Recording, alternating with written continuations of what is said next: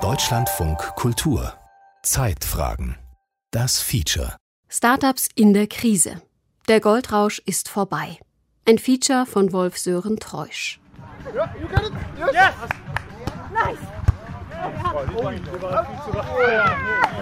Weiß glitzert der Sand, gelb strahlen die Netzanlagen im Licht der untergehenden Sonne. Eine Beachvolleyballanlage im Südosten Berlins. Auf sechs Spielfeldern pritschen, baggern und blocken gemischte Teams, Frauen und Männer, vier gegen vier.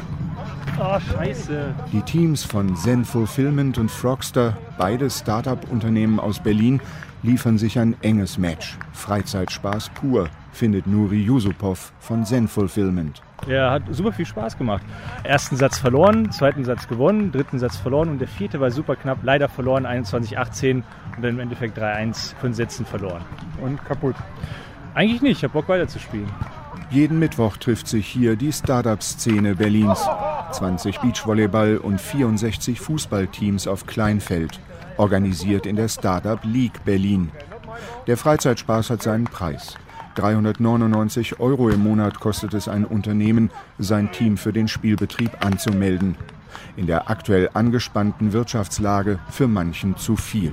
Die Konsequenz, es werden Kosten gespart, Leute werden gefeuert.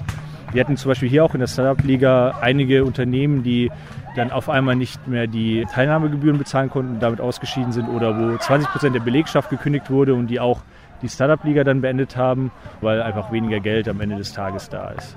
Auch das Unternehmen, für das Nuri Yusupov arbeitet, ein Logistikdienstleister im E-Commerce-Bereich, ist von der Wirtschaftsflaute betroffen. Wir sehen auch, dass unsere Bestandskunden ungefähr 20 Prozent Umsatzeinbrüche haben, jetzt über die letzten ein, zwei, drei Monate. Das Gute ist, dass wir relativ lean aufgebaut sind von unseren Kosten. Von daher können wir das noch eine Zeit lang auf jeden Fall tragen, auch gemeinsam mit unseren Investoren haben da auch gar keinen Stress zurzeit, sind sogar zurzeit in der neuen Finanzierungsrunde, trotz der schwierigen Marktlage. Und es läuft auch schon sehr, sehr gut, trotz des aktuellen Marktumfeldes da nochmal externes Kapital einzuholen. Für andere Start-ups dürfte es schwieriger werden. Der Blick auf die Zahlen verrät, die guten Zeiten sind vorbei. Weltweit gehen die Risikokapitalfinanzierungen zurück, die Hauptgeldquelle der Start-up-Branche. Auch in Deutschland investieren Wagniskapitalgeber deutlich weniger. Im zweiten Quartal 2022 nur noch 2,9 Milliarden Euro, ein Jahr zuvor, im zweiten Quartal 2021, waren es noch 7,8 Milliarden Euro.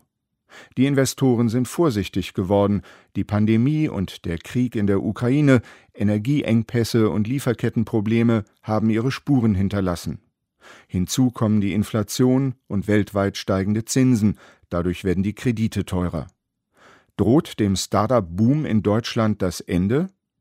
Keineswegs, versichert Franziska Teubert, Geschäftsführerin des Bundesverbandes Deutsche Startups. Wir kommen ja gerade auch aus einer Corona-Krise, die noch gar nicht zu Ende ist, die auch Auswirkungen hatte auf diese Kapitalströme. Wir hatten einen Knick in 2020, wir haben Nachholeffekte 2021 gesehen. Jetzt ist es im Vergleich zum letzten Jahr größer zurückgegangen. Wenn wir uns aber die lange Linie angucken an Investitionen in Startups in Deutschland, dann sehen wir schon, dass da nach wie vor ordentlich investiert wird, dass da genug Kapital im Markt ist und deswegen da von keiner Blase die Rede sein kann und auch keiner Panik im Markt. Manche Startup-Unternehmen hat jedoch durchaus Anlass, panisch zu reagieren. Beispiel der Lebensmittellieferdienst Gorillas. Kurz nach Beginn der Corona-Krise 2020 gegründet, wächst er rasend schnell. Das Geschäft boomt, Investoren aus aller Welt stecken frisches Kapital ins Unternehmen. Gorillas wird innerhalb kürzester Zeit zum Einhorn, so werden Startups genannt, die eine Marktbewertung von über einer Milliarde US-Dollar haben. If I name one highlight, maybe like there are there were many highlights, but if I would say one highlight. Mitte Mai äußert sich Gorillas Gründer Khan Sümer in einem seiner seltenen öffentlichen Auftritte auf einer Messe für Online-Marketing in Hamburg. Der Moderator will wissen, wie er es geschafft habe, Gorillas innerhalb kürzester Zeit in Europa und den USA zu einem Unternehmen mit 15.000 Mitarbeiterinnen und Mitarbeitern zu machen. Die Antwort des Gründers fällt gleichermaßen wirr wie sentimental aus. Sein persönliches Highlight sei die erste Finanzierungsrunde im März 2021 gewesen. 290 Millionen US-Dollar habe Gorillas damals bei den Investoren eingesammelt. Geheult habe er, als er sein Team über den Geldsegen informierte und ihm ewige Freundschaft versprochen. We never lose our goodwill and we will always do our best and keep this tight connection and that was my highlight to be honest. Heute, drei Monate nach dem Auftritt Zümers in Hamburg, sind die Zukunftsaussichten seines Unternehmens düster. In Europa, auch in Deutschland, hat Gorillas hunderte Mitarbeiterinnen und Mitarbeiter entlassen. Zudem machen Gerüchte über einen Verkauf der Firma an einen Mitbewerber die Runde. Die Start-up-Branche insgesamt steht unter Druck. Im Mai seien weltweit in 71 Tech-Unternehmen 17.000 Arbeitnehmerinnen und Arbeitnehmer entlassen worden, meldete T3N, ein Magazin für digitale Wirtschaft. Das sei der höchste Wert seit Beginn der Pandemie im Februar 2020. Heike Hölzner, Professorin für Entrepreneurship und Mittelstandsmanagement an der Hochschule für Technik und Wirtschaft in Berlin, ordnet die Entlassungswelle ein. Also es gibt einfach weniger Kapital im Markt. Das bedeutet Startups, die sehr große Finanzierungsrunden in der Vergangenheit abgeschlossen haben, um möglichst schnell und dynamisch zu wachsen die haben jetzt aktuell Schwierigkeiten, zumindest zur gleichen Bewertung wieder Kapital aufzunehmen, weil, wie gesagt, weniger am Markt ist. Und da ist eben das Rückfahren des Wachstumsmotors und äh, leider auch das Entlassen von Mitarbeitern eine Möglichkeit, um Geld zu sparen, Liquidität einzusparen. Und äh, so kommen sozusagen diese Entlassungen, die wir gerade sehen, zustande, so erklären die sich. Jetzt geht es mal wieder nach unten und das werden auch einige nicht überleben. Aber manchmal ist so ein bisschen den Baum schütteln und mal ein bisschen die schlechten Früchte aussortieren auch gar nicht so verkehrt. Christian Vollmann ist Startupper der ersten Stunde. In den vergangenen zwei Jahrzehnten ist er an mehr als 80 Unternehmensgründungen beteiligt gewesen. Als Gründer, Investor oder Mentor. Gorillas ist für mich jetzt im Moment genau das richtige Beispiel. Es war der größte Hype der letzten zwei Jahre. Das war diese berühmte Sau, in die Milliarden investiert worden sind. Und wenn man jetzt mal das seziert, welches Problem wird da gelöst? Ne, es wird das Problem gelöst, dass ich zu faul bin, meinen Arsch von der Couch hochzukriegen, um mir eine Packung Chips und eine Dose Bier zu bestellen. Du meinst zu holen, oder? Genau, also jetzt überspitzt gesagt. Aber jetzt kann man sich volkswirtschaftlich schon fragen, ist es sinnvoll, dass da Milliarden reingepumpt werden? Mein Mitleid hält sich auch in relativ engen Grenzen. Zwischen Goldrausch und Todesspirale. Die Start-up-Branche steckt in einem Dilemma. Die Geldgeber schauen genauer hin. Wachstum um jeden Preis reicht ihnen nicht. Profitabilität wird wichtiger. Nicht Geld verbrennen, beispielsweise für aufwendige Kundenakquise, ist angesagt, sondern Geld verdienen. Eine Haltung, die im Widerspruch steht zur Dynamik des Wachstums, die die Gründerinnen und Gründer eines Startups anstreben. Und nicht nur die, auch die Investoren die sogenannten Wagniskapitalgeber, Venture Capital Gesellschaften, setzen üblicherweise auf diese Dynamik, erklärt Professorin Heike Hölzner. Venture Capital investiert in Startups Hochrisikoklasse mit dem Kalkül, dass viele der äh, Vorhaben nicht funktionieren werden. Also über den Daumen gepeilt sagt man immer, neun von zehn werden nicht erfolgreich werden. Sie versuchen das eine zu finden und dieses eine, damit es das Zehnfache, das Hundertfache des investierten Kapitals wieder einspielen kann, muss natürlich extrem wachsen können. Und in vielen Märkten ist es so, dass man zumindest davon ausgeht, dass sich immer ein dominanter Player durchsetzen wird. Wir haben das bei Uber beispielsweise gesehen. Da gab es viele Versuche, irgendwie das Geschäftsmodell zu kopieren oder sich mit einer ähnlichen Plattformlösung am Markt zu positionieren. Und das ist so ein bisschen der Mechanismus dahinter, der dazu geführt hat, dass Investoren in Startups investieren, die nicht nur keine Gewinne machen, sondern tief in den roten Zahlen stecken. In Zeiten, in denen das Geld locker sitzt und Startups eine günstige Anlagemöglichkeit darstellen, ist das kein Problem für die Venture Capital Gesellschaften. Doch auch die reagieren nun. Es gibt diese Kennzahl vom Wall Street Journal, die gehen davon aus, dass weltweit in diesem Jahr das für Startups zur Verfügung stehende Kapital um ca. 20 Prozent einbrechen wird.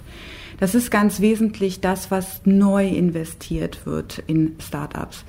Viele der Venture Capital Gesellschaften ändern ihre Strategie insofern, als dass sie nachfinanzieren in bereits bestehende Portfoliounternehmen. Das bedeutet, sie nehmen keine neuen Unternehmen ins Portfolio auf, sondern machen eine zweite, dritte, x-te Runde von bereits bestehenden Investments und sind vielleicht für einen Moment zurückhaltender und beobachtender.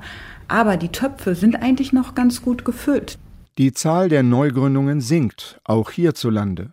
Der Bundesverband Deutsche Startups hat neueste Zahlen. Danach gab es im ersten Halbjahr dieses Jahres im Vergleich zum zweiten Halbjahr 2021 sieben Prozent weniger Neugründungen.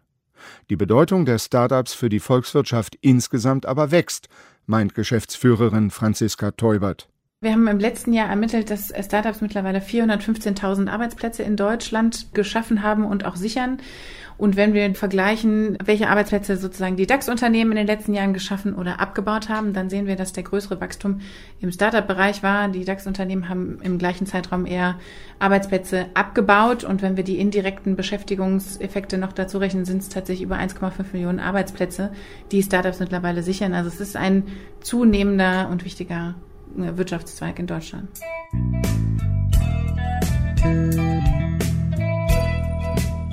The Capital of Cool.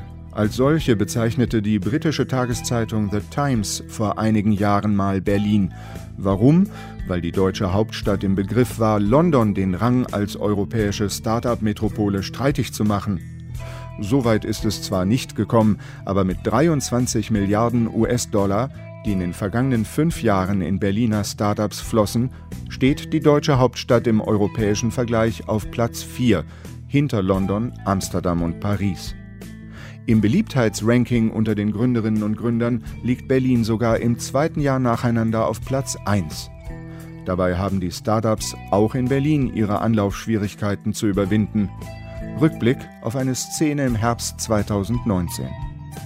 Geht's dir? Ganze gut? Alles gut? Ja? Ja? Hast du ganze pfeifende Leute mitgebracht? Ja, nur für dich.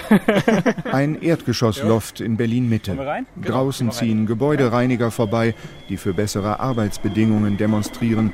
Drinnen berichtet Existenzgründer Ali Albassas seinem Gast von seinen Expansionsplänen.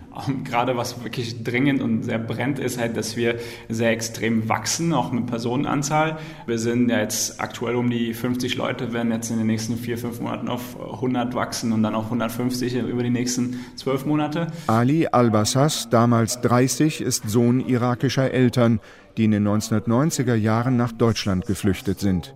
2013 gründet er mit einem Startkapital von ein paar 10.000 Euro das Bücher-Startup Inkit. Wir haben einen Algorithmus gebaut, um Bestseller vorauszusagen und das machen wir, indem wir ähm, Leserverhalten analysieren. Das heißt, wie Autoren laden die Bücher hoch, ähm, Leser lesen diese ganzen Bücher komplett kostenlos für eine limitierte Zeit. Wir machen eine Verhaltensanalyse. Wenn wir sehen, dass die Leser dieses Buch sehr mögen, dann kontaktieren wir den Autor und veröffentlichen den Autor. Und zwar dann in gedruckter Form. 2019 der Durchbruch. Große Investoren interessieren sich für die Geschäftsidee. Inkit erhält mehr als 14 Millionen Euro Wagniskapital. Das Startup steigt auf in die Top 20 in Berlin. Deshalb braucht Ali nun neue Büroräume. Sein Gast will helfen. Es ist Christian Vollmann, der Business Angel, der privates Geld in Geschäftsideen junger Gründer wie Ali Albassas investiert, wenn er von ihnen überzeugt ist. Irgendwann stand er vor meiner Haustür und hat gesagt, Christian, du musst mir jetzt fünf Minuten zuhören. Ich brauche dich als Business Angel. Ich war gerade mit dem Hund, wollte ich gerade spazieren gehen. habe ich gesagt, Ali, ich gehe jetzt eine Runde mit dem Hund. Du kannst einfach mitlaufen, mir deine Idee erzählen und nach dem Gassi gehen ist deine Zeit um und wenn ich dann Nein sage, dann will ich aber nicht mehr, dass du vor meiner Tür stehst. Ja, das musst du mir versprechen. Und das war der Deal. Und nach äh, der Viertelstunde Gassi gehen hat er mich überzeugt und ich habe investiert. 50.000 Euro. Später noch einmal so viel. Als Business Angel steht Christian Vollmann den Gründerinnen und Gründern, denen er Geld zur Verfügung stellt, auch als Berater zur Seite. Ali Albassas kann er bei der Bürosuche helfen. Wenn Sie die richtigen Business Angels finden, dann bekommen sie ja nicht nur das Kapital, sondern sie bekommen auch Unterstützung. Die helfen ihnen, die typischen Fehler in der frühen Phase beim Aufbau eines Unternehmens eben nicht zu machen. Da gibt es viele Fallen, in die man tappen kann. Sie können auf deren Netzwerk zurückgreifen. Sie bekommen einen Aufsichtsrat noch gleich mit dazu. Und zwar einen, der keine Rechnung stellt, sondern der das pro bono macht, weil er eben mit im Boot sitzt. Wie viel Geld Inkit verdient, ist Betriebsgeheimnis. Es heißt, mit Hilfe diverser Abo-Modelle setze das Unternehmen mehr als 30 Millionen Euro im Jahr um. Klar ist aber, Ali Albassas expandiert weiter. In einer zweiten Finanzierungsrunde im Herbst 2021 akquiriert er von namhaften US-Investoren weitere 59 Millionen Dollar. Mittlerweile ist er sogar in die USA gezogen. Also er hat ein Büro im Silicon Valley aufgemacht hat jetzt also zwei Standorte an der West Coast und hier in Berlin weiterhin. Sind in größere Büros gezogen, also es läuft sehr gut. Man muss jetzt natürlich gucken, wie er durch die Krise navigiert. Ja, das Gute ist, er hat eben erst vor äh, nicht so langer Zeit diese Runde zugemacht. Das heißt, er ist erstmal finanziert. Aber ich bin mir ziemlich sicher, dass er jetzt auch natürlich äh, hinterfragt, welche Kosten müssen unbedingt sein, wo kann ich vielleicht den Gürtel ein bisschen enger schnallen, um einfach meine sogenannte Run Rate, also die Zeit, die mir bleibt mit dem Geld, was ich auf dem Konto habe, bis ich profitabel bin, zu verlängern. Das ist das, was jetzt gerade ganz viele Startup-Gründer machen müssen.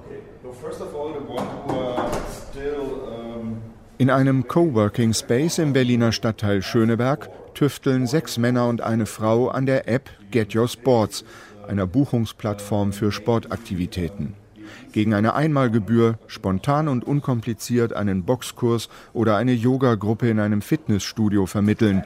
Das ist ihre Vision. Bei der Kundenakquise konzentrieren sie sich auf Firmen, die ihrem Personal solche Kurse anbieten wollen. Corporate Wellbeing heißt das Wohlfühlprogramm. Chief Operation Officer also Geschäftsführer Florian Bremer, hatte vorher an einer ähnlichen App mitgearbeitet. Startkapital damals, 2016, eigene Ersparnisse plus 20.000 Euro, gesammelt per Crowdfunding. Eine Bank, eine klassische Bank, die hätte Schrägstrich hat uns hochkant rausgeschmissen, weil wir halt von einer Vision geredet haben, die ich zwar in Zahlen runterschreiben kann. Der Businessplan, der passt, der sieht gut aus. Der läuft auch nach Plan ab tatsächlich. Aber eine Bank kann halt, es ist eine Glaskugel. So, ich kann es verstehen, dass da so ein bisschen der konservative Gedanke vorherrscht und man sagt, nee, das ist kein Case für uns. Existenzgründerinnen und Gründer suchen sich ihre ersten Geldgeber daher oft bei Family, Friends and Fools, Familie, Freunden und Verrückten, wie sie in der Startup-Szene genannt werden. Anschließend heißt es Klinken putzen. Der nächste Schritt war dann tatsächlich, dass wir im Januar 18, keine Ahnung, nach über 100 Pitches, glaube ich, auf verschiedensten Veranstaltungen die richtige Veranstaltung getroffen haben und haben da jemanden kennengelernt, der uns dann die nächsten Schritte ermöglicht hat. Mit dessen Hilfe können Bremer und sein Team 22 Kleininvestoren gewinnen, die insgesamt eine Million Euro bereitstellen. Doch dann kommt Corona, Sport ist während der Lockdowns kaum möglich, das Unternehmen geht pleite. Florian Bremer lässt sich nicht entmutigen. 2021 heuert er bei Get Your Sports an, ist als COO für den Businessplan zuständig. In einer ersten Finanzierungsrunde kann das Start-up Fremdkapital im mittleren sechsstelligen Bereich einsammeln. Profitabel arbeitet es noch nicht. Die Gehälter sind niedrig. Ein Start-up zu gründen bedeute immer auch Verzicht auf persönlicher Ebene, sagt der COO. Er vertraut darauf, dass der Gesundheits- und Sportmarkt langfristig wachsen wird und Get Your Sports von dem Kuchen ein kräftiges Stück abbekommt. Und wenn er auch mit diesem Startup scheitert? Egal, sagt Florian Bremer, jede Erfahrung bringe ihn einen Schritt weiter. Früher haben wir immer die Leute belächelt, die ähm, selber im Startup-Bereich unterwegs waren und sagen, ja, Achterbahnfahrt. Wie oft bist du am Boden und alles scheiße und auch das hatten wir sehr oft. Und dann, das ist halt das Geile und das ist auch so ein bisschen, da muss man viel geschaffen sein. Deswegen kann das, glaube ich, nicht unbedingt jeder, was aber nicht schlimm ist, dass du halt von einem Tag auf den anderen irgendwie vom Bordstein zur Skyline, kann man dazu auch sagen. Also du bist heute am Boden und morgen kannst halt wieder, keine Ahnung, das Geilste sein und du bist auf dem Weg, den du dir vorgestellt hast. Und deswegen, das ist auch der Grund, wo du, wo du immer wieder die Motivation herholst, um weiterzumachen einfach.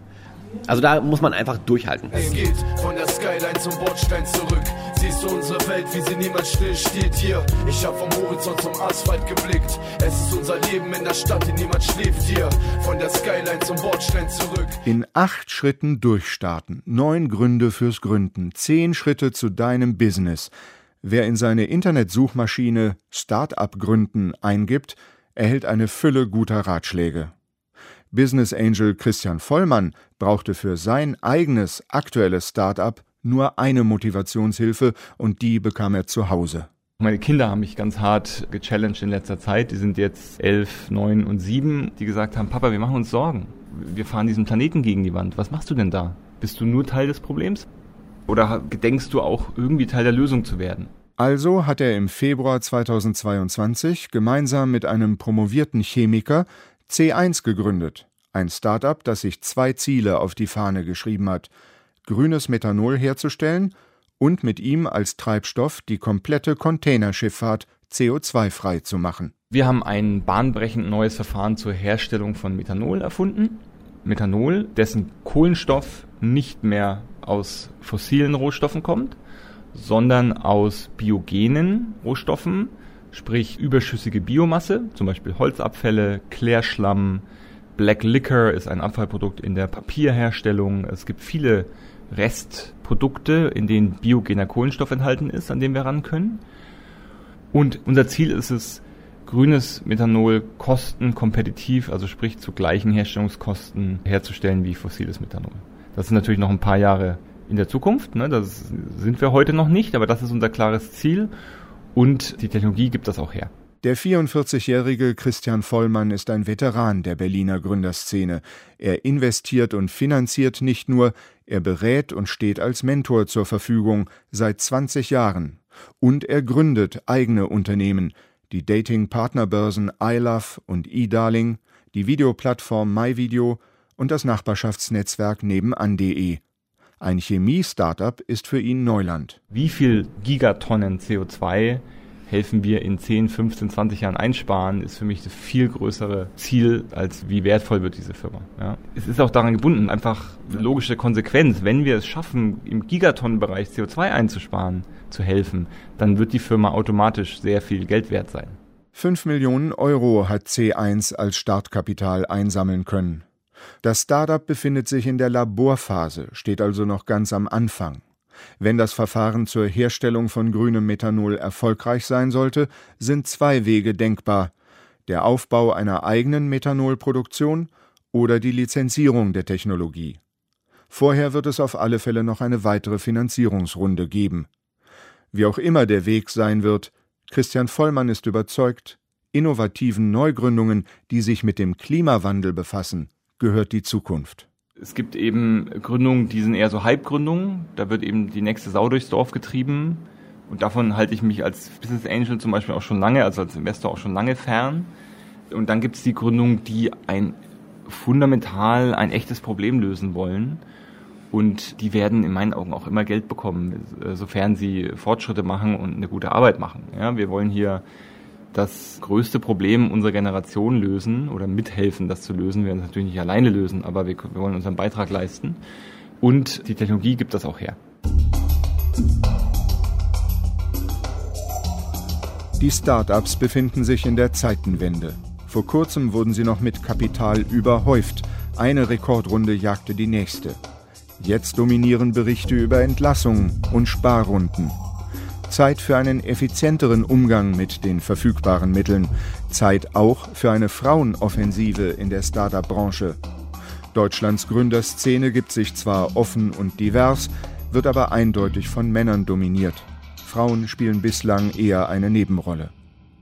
Heike Hölzner von der Hochschule für Technik und Wirtschaft in Berlin kennt aktuelle Zahlen aus dem Handelsregister. Danach liegt der Frauenanteil unter allen Neugründungen bei gerade mal 18 Prozent. Und diese Gründerinnen dann selbst erhalten nur 7 Prozent des investierten Risikokapitals im Jahr 2022. Das heißt, viel zu wenig Gründerinnen erhalten noch weniger Kapital. Und in der Startup-Community, da gibt es halt immer noch sehr viele Boys Clubs, sowohl auf Investorenseite als auch auf Gründerseite.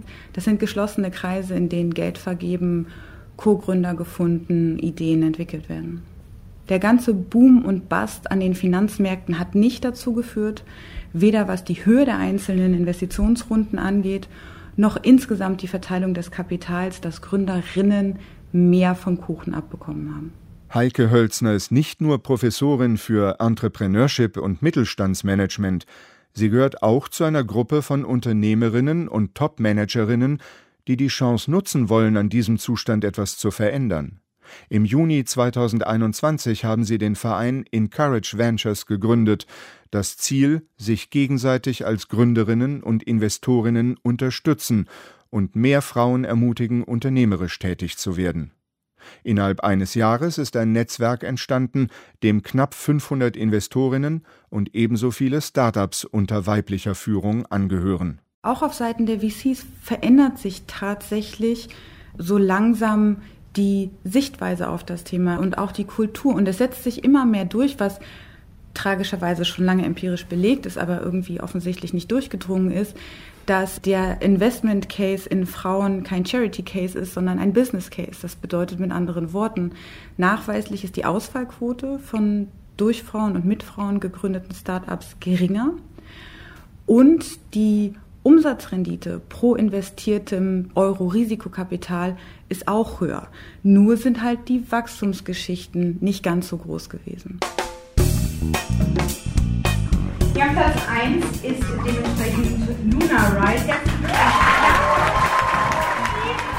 Das Axel Springer Hochhaus in Berlin, 19. Stock. Preisverleihung der Businessplan Challenge vom Startup Teens Netzwerk e.V., einer Non-Profit-Organisation, die junge Talente fördert. Unter anderem mit einem Preisgeld in Höhe von jeweils 10.000 Euro für die besten Geschäftsideen in sieben verschiedenen Kategorien. Das sei enorm wichtig, sagt Marie-Christine Ostermann, stellvertretende Vorsitzende des Netzwerks. Dem Global Entrepreneurship Monitor zufolge liege Deutschland nur auf Platz 36 von 54 untersuchten Nationen, wenn es um unternehmerische Bildung an den Schulen geht. Startup-Dienst ist so wichtig, weil in Deutschland die meisten Menschen immer das werden, was auch die Eltern sind. Das muss grundsätzlich natürlich auch nichts Schlechtes bedeuten. Es kann ja auch total toll sein. Was ich aber damit meine, ist, dass die Chancengerechtigkeit nicht gut ist in Deutschland. Es ist sehr schwierig, einen ganz anderen Weg einzuschlagen, wenn man das gerne möchte.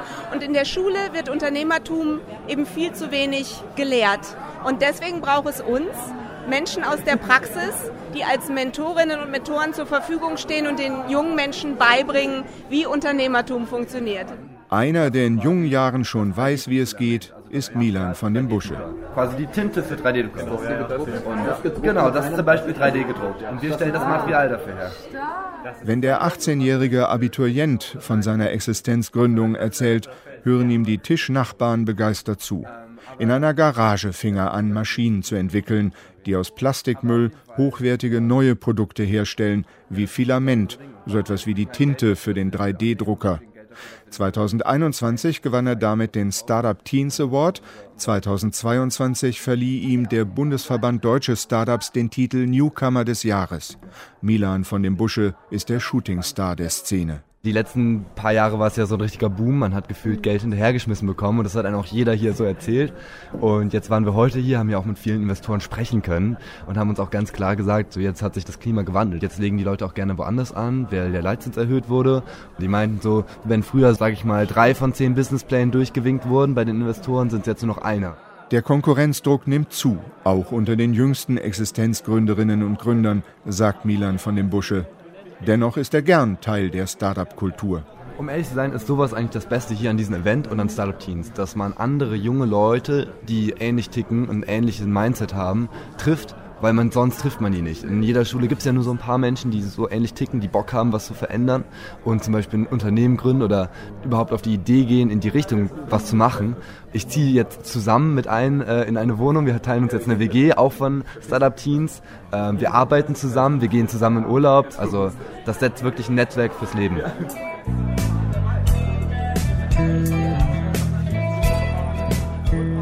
Die fetten Jahre mögen vorbei sein. Viele Geschäftsmodelle werden auf ihre Profitabilität hin überprüft, aber die Euphorie, Teil der Startup-Kultur zu sein, die bleibt. Und die Hoffnung darauf, etwas ganz Großes zu schaffen. The next big thing, wie es in der Szene heißt.